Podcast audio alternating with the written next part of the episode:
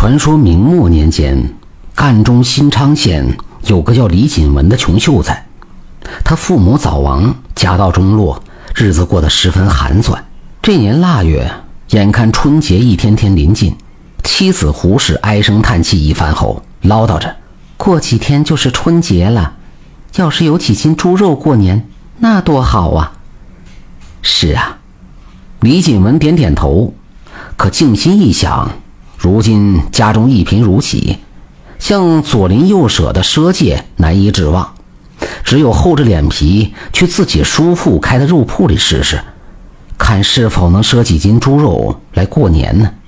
除夕这天，李锦文硬着头皮来到叔父的肉铺，不巧叔父外出收欠账去了，店里的伙计也经不住他苦苦的哀求，碍于情面，剁了二斤猪肉让他拿走。叔父回到店里以后，听伙计说了此事，气的是暴跳如雷，怒气冲冲跑到侄子家里，辱骂一顿以后，竟然把正在锅里煮的肉强行给提了回去。胡氏见此凄凉景象，忍不住泪如雨下，泣不成声。李锦文并不气恼，笑嘻嘻地牵着妻子的手，文绉绉地劝慰道：“哎呀，贤妻不必泪连连。”无肉有汤也过年，有朝一日时运转，每时每刻都是年。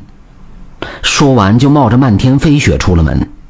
李锦文来到城南的城隍庙，一是为了躲债，二是为了觅食。他先是朝庙内安放的大小菩萨逐一跪拜，祈求菩萨保佑自己时来运转，升官发财。拜完后，他见神台上供奉有果品糕点。顿时眼放绿光，忍不住饥肠辘辘，见四处无人，便抓起来狼吞虎咽。吃完后，想到自己如此窘相，不禁摇头苦笑，十分感伤。寻到一截木炭，略一沉思，就在大殿的一处墙壁上，嗖嗖嗖写下一首顺口溜：“油盐柴米酱醋茶，样样都在别人家。”尽管我家云不得，扫开白雪看梅花。写完后天已经黑了，他感到全身倦怠，就靠在墙角处稍作休息。不一会儿，睡意慢慢袭来，不知不觉竟昏昏沉沉睡着了。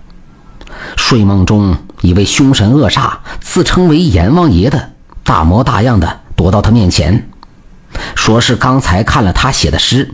称赞他虽然穷困潦倒，但心胸豁达，境界高远，难能可贵。吩咐他不必悲伤，今后定有幸运鬼暗助，保他福星高照，享尽荣华富贵。第二天是正月初一，知县乘着轿子同仆人来到城隍庙，跪拜上香完，抬眼看见了墙壁上的诗句，感到十分有趣，正要有感而发，蓦然发现。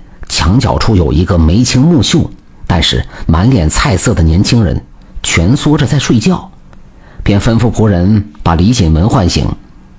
问明情况后，知道此诗是他所写，脸上不由露出惊讶之色。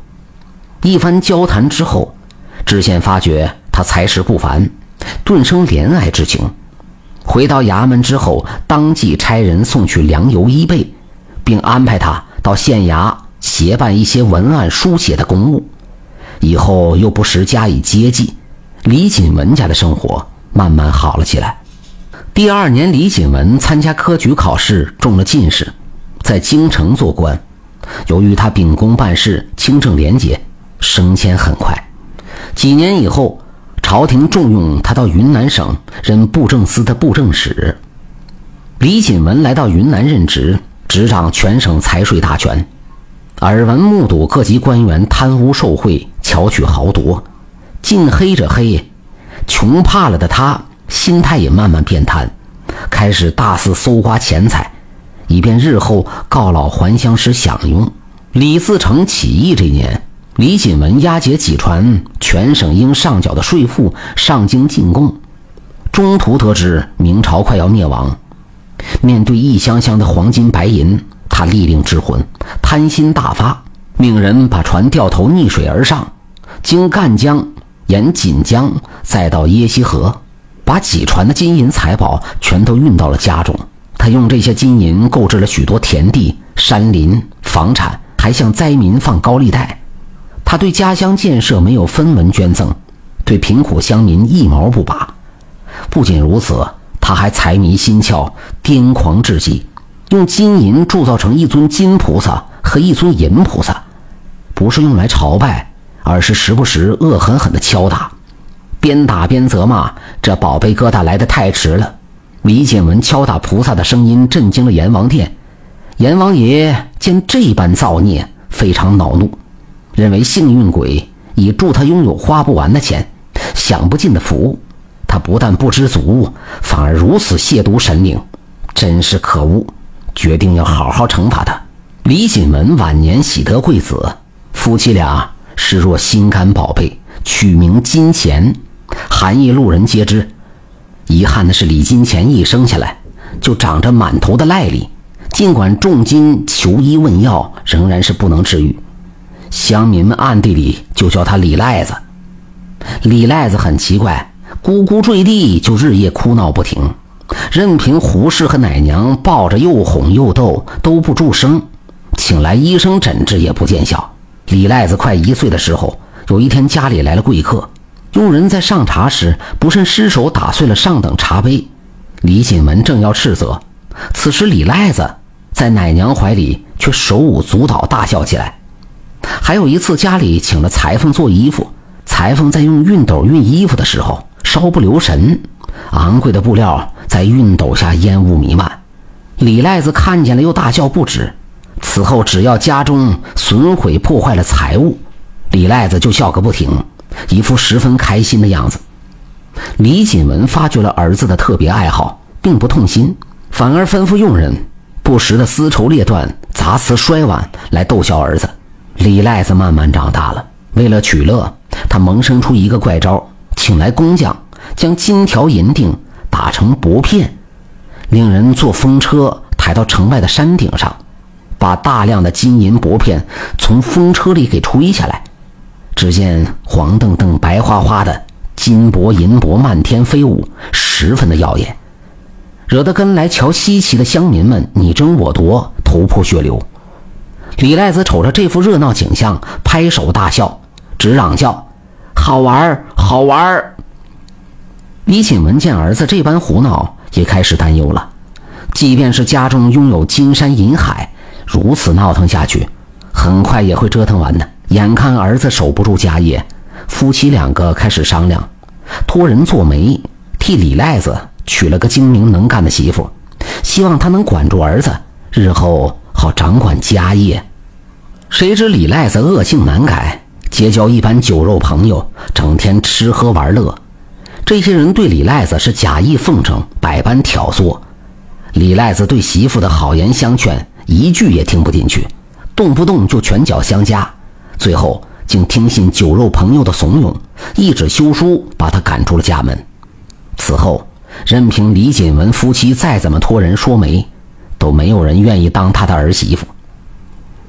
李锦文为了让儿子今后不再受苦，煞费心机，用巨资在省城买下一条大街，街上有三百六十五间店铺。他托付一个诚实可靠的家人，嘱咐说。我俩以后去世了，假若金钱把家产全败光，你就带他去省城，有三百六十五间店铺的大街，每天到一间店里吃住，轮流周转一遍，可过一年，两人生活长期无忧。家人听后满口应允。两年之后，李锦文夫妻相继病故。